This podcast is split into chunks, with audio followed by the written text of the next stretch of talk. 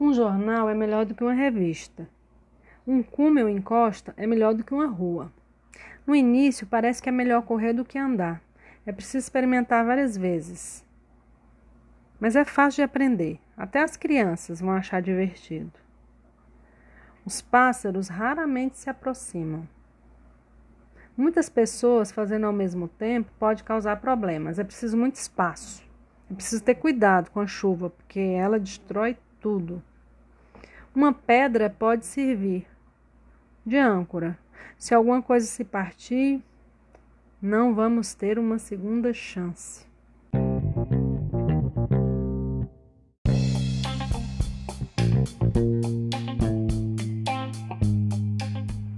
Oi, gente, tudo bem aí?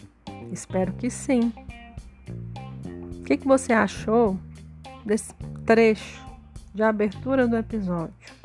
Conseguiu entender tudo? Daqui a pouco eu volto nele.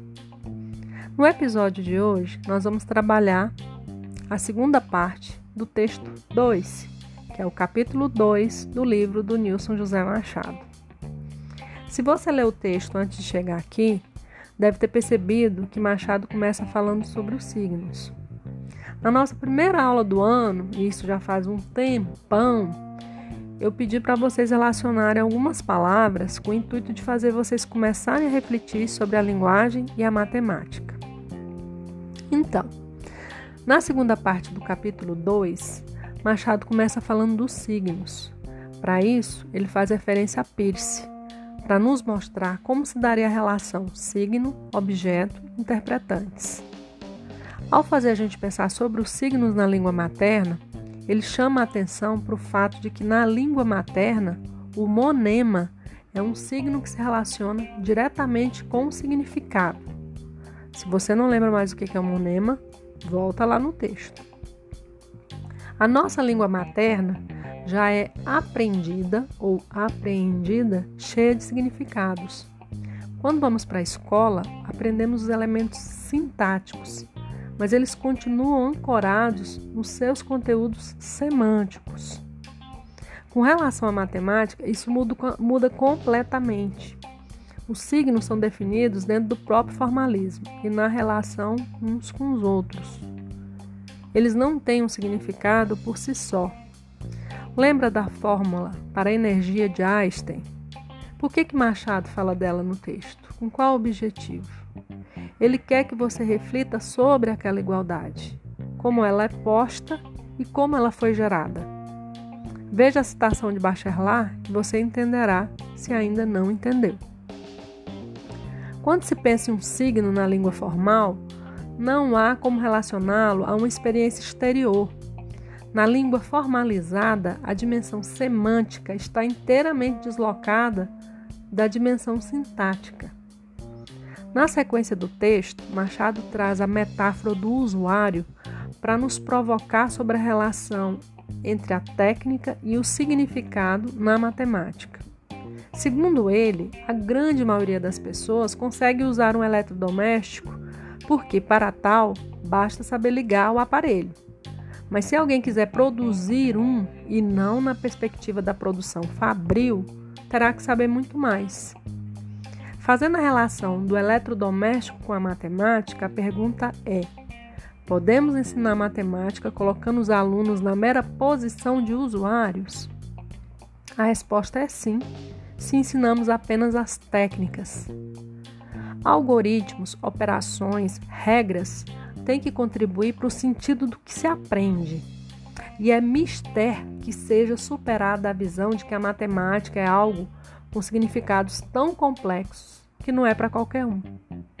Sempre que acreditarmos que a matemática é para poucos, contribuiremos para que os alunos continuem sendo apenas usuários dela, quando muito. No ensino da matemática, diferente do, diferentemente do português, no nosso caso, ao predomínio da técnica, para que o sentido seja alcançado só posteriormente. E isso é, segundo Machado, inaceitável. Para esse autor, o que deve acontecer é a harmonia entre esses dois aspectos, com alternância entre as etapas. A técnica alimenta o significado, que alimenta a técnica. Continuando a leitura do texto, você verá que Machado traz algumas outras noções do senso comum com relação à língua materna e à matemática. Por exemplo, a matemática representa os aspectos qualitativos, enquanto a língua os aspectos qualitativos. A matemática busca no seu discurso a unidade, a síntese, enquanto a língua busca a diversidade. Machado vai desconstruindo ao longo do texto essas percepções, mostrando que tanto a língua quanto a matemática carregam ambos os aspectos. Para isso, dá o exemplo da topologia, falando do cubo e da esfera, e mostra que até o que é tido como qualitativo pode, de certa forma, ser graduado por meio da utilização dos advérbios de intensidade. Para fechar, Machado afirma que nem a matemática caminha apenas no sentido da unidade, nem as línguas no sentido da diversidade.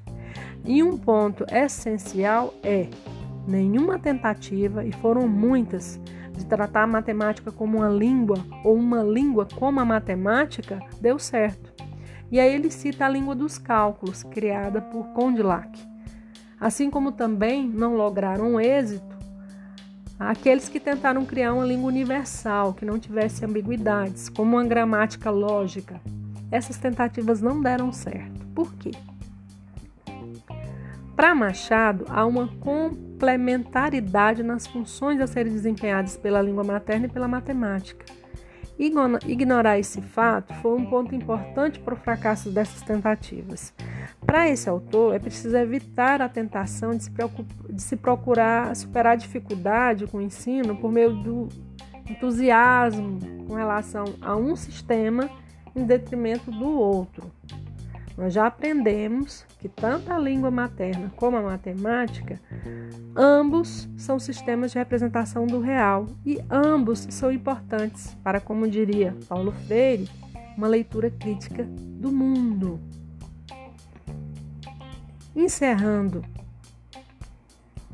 as nossas reflexões dos textos de Machado, vamos só lembrar que o objetivo desses dois capítulos eram que a gente pudesse refletir sobre a impregnação mútua entre matemática e língua materna, que a gente pudesse pensar sobre os objetivos de se ensinar português e matemática nas escolas, suas metas e suas imbricações, e também que a gente pudesse reconhecer essa impregnação entre matemática e português e ter isso como base para superar as dificuldades com o ensino de matemática. Agora, assim que encerrar o nosso episódio, eu vou encerrar com uma poesia. Eu quero que você escute novamente o início, tá bom?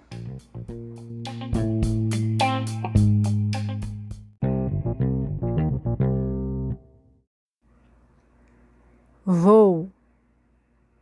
Alheias e nossas as palavras voam Bando de borboletas multicores, as palavras voam. Bando azul de andorinhas, bando de gaivotas brancas, as palavras voam. Voam as palavras como águias imensas. Como escuros morcegos, como negros abutres, as palavras voam. Ó, oh, alto e baixo, entre círculos e retas, acima de nós, em redor de nós as palavras voam. E às vezes pousam. E aí, você já ouviu novamente o texto que eu li no início desse episódio? Eu aposto que você entendeu as palavras e até algumas frases, mas o texto não fez nenhum sentido para você, não é verdade? É assim que acontece quando a gente ensina as coisas e elas não fazem muito sentido para os nossos alunos. Escute de novo a leitura do texto e agora imagine que eu estou falando sobre pipas. Até mais, até o próximo episódio.